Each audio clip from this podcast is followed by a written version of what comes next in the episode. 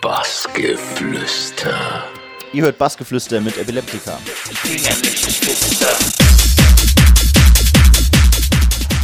Willkommen beim Bassgeflüster vom Army of Techno Open Air Epileptica. Hallo. Hi, grüß dich. Ja, wenn man bei dir in der Info liest, steht, dass du vor kurzem noch ein Geheimtipp warst, aber du bist ja dennoch schon recht lange dabei. Und äh, wie würdest du sagen, wie kamst du so zum Auflegen? das ist eigentlich so die typische Story, wie es fast bei jedem angefangen hat. Bei äh, Freunden im Keller irgendwo auf privaten Partys. Irgendeiner hat aufgelegt, irgendwann wollte man selber mal ran und dann äh, kam das Interesse mit selber produzieren, mit äh, Auflegen und dann kamen die ersten Gigs und dann hat sich das alles so entwickelt. Ja. ja, dein Sound ist recht hart, kann man so sagen. Was begeistert dich an dem Sound? Ähm, hm. Was begeistert mich an dem Sound? Ich mag einfach dieses äh, Gedresche, ist jetzt das falsche Wort, das würden jetzt wahrscheinlich viele so äh, betiteln, aber die Kunst zwischen dem harten Sound, diese, diese verspielten Melodien oder wenn du dann auch mal ähm, irgendwelche Synthesizer drin hast und das Ganze einem schnellen Wechsel trotzdem gut klingt, was du in einem langsamen Sound niemals machen könntest. Weil es einfach, äh, es muss nicht so treibend sein wie Techno zum Beispiel jetzt. Ja, zurzeit wohnst du in Limburg. Und äh, Minopren ist auch ein guter Freund von dir. Das sieht man äh, offensichtlich, wenn man deine Kanäle mal durchschaut. Wie habt ihr euch denn kennengelernt? Ich meine, er ist ja aus Kaiserslautern. Ähm, ja, ich bin ja auch in Kaiserslautern aufgewachsen und ähm, habe den damals ganz doof durch eine Ex-Beziehung, äh, weil die mit ihm in der Schule war, kennengelernt. Da waren wir im Hanfassenlaudern. Gibt es leider nicht mehr. Also gibt es, glaube ich, mittlerweile wieder, aber das ist äh, alte nicht mehr. Haben dann einen getrunken und dann hat man sich halt so kennengelernt und dann irgendwann so, ja, lass uns mal Musik machen. Und so hat sich das dann zu einer guten Freundschaft entwickelt, ja. Ja, und mittlerweile ist es nicht mehr die Pfalz, Kaiserslautern, sondern Limburg. Warum Limburg und ihr wohnt auch in einer WG zusammen? Wie muss man sich das vorstellen? Ähm, ja, man kann sich eigentlich fast so vorstellen, wie es wahrscheinlich jeder auch schon irgendwie denkt, aber nicht ganz so schlimm. Also der Haushalt wird ganz normal gemacht, unter der Woche jeder macht seine Musik, jeder sitzt dann äh, irgendwie über Tage in seinem Zimmer und ist am Produzieren oder am chillen, meistens Alter auch mal, ja. Und äh, ja, und dann hörst du aus dem anderen Zimmer irgendwas, was dir gefällt, dann wird drüber so hin und her gerannt und oh, cool, und dann machst du da mal ein bisschen mit. Und also wie so eine Musiker-WG. Wir haben noch einen anderen Mitbewohner, den Chris, der äh, nichts mit Musik jetzt zu tun hat, aber der dann auch öfter mal dabei sitzt und oh, cool, und dann seine Ideen damit einbringt. Also das ist schon was, was man nicht so oft findet nichts mit Musik zu tun. Ich glaube, da musst du ja in der WG mit Musik was zu tun haben.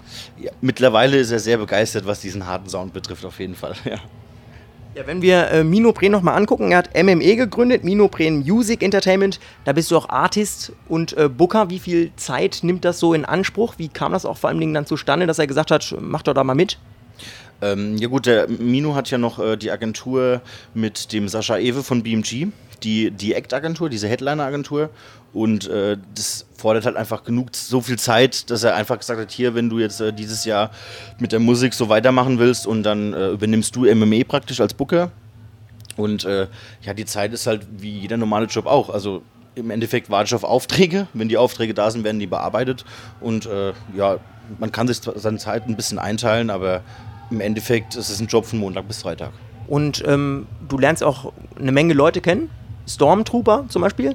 Mit dem hast du den Track gemacht, äh, Ene Mene Miste. Du lachst schon, aber immerhin Platz 1 in den Hardcore-Charts. Ich meine, ziemlich krass. So, wie kam die Zusammenarbeit dann zustande mit ihm? Ja gut, der Peter hat ja, ähm, der Stormtrooper ist ja mit dem Minobren auch in dem Projekt äh, The Brutal and Sadistic Show unterwegs und den Peter kenne ich jetzt auch schon ein paar Jahre. Wir stehen uns auch super, ist auch mittlerweile ein guter Freund von mir. Und äh, ich hatte irgendwann diese Idee, weil in Kaiserslautern war das damals so ein dummer Spruch, sage ich jetzt mal. Also nicht irgendwie mit äh, sexuellem Hintergrund, sondern wirklich einfach ein dummer Spruch. Und ich sagte, hey, das, das muss man noch irgendwie lustigerweise in den Track verpacken. So, und dann habe ich dem Peter geschrieben, so, hey, hast du da Bock drauf? Ne? Weil es halt schon ein bisschen unter der Gürtellinie ist. Und er so, hey, lass uns das doch mal ein bisschen lustig verpacken. Und dann haben wir den Track zusammen gemacht. Ja, aber Platz 1 äh, wahrscheinlich trotzdem dann dafür, dass du so locker aus der Hosentasche rausplauderst, den haben wir mal so gemacht, da hast man wahrscheinlich auch ein bisschen die Augen gerieben und gesagt, äh, krass, oder? Ja klar, das freut einen immer, wenn man mit irgendwelchen Tracks dann äh, in den Charts weiter oben landet. Das ist natürlich immer was Cooles. Das freut einen immer, ja.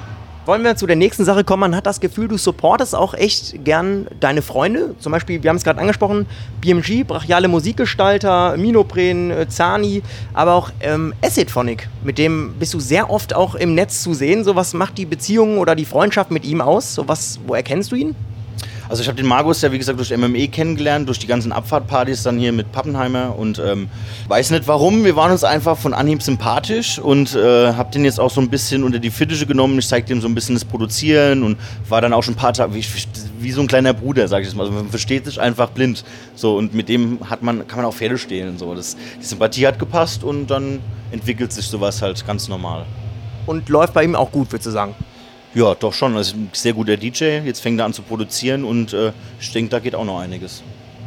Ja, du bist natürlich auch sehr viel unterwegs, ob es jetzt Ruin Love, Nature One, Syndicate, In Your Face ist. So, was ist für dich so das Highlight, wo du sagst, okay, das ist einfach ein Muss jedes Jahr, wo ich sage, ey, da kann ich vorher vielleicht auch nicht pennen, es ist überragend? Also die Syndicate war letztes Jahr auf jeden Fall der krasseste Gig. Auch als Opening, das war einfach mega geil. Also da das kann man, glaube ich, nicht beschreiben. Also ich habe noch nie so einen Zitterer vorher gehabt. Selbst zwei Minuten vor Gig, das war unbeschreiblich. Nature One, klar, das ist äh, auch immer was, wo du ganz harte Nerven brauchst.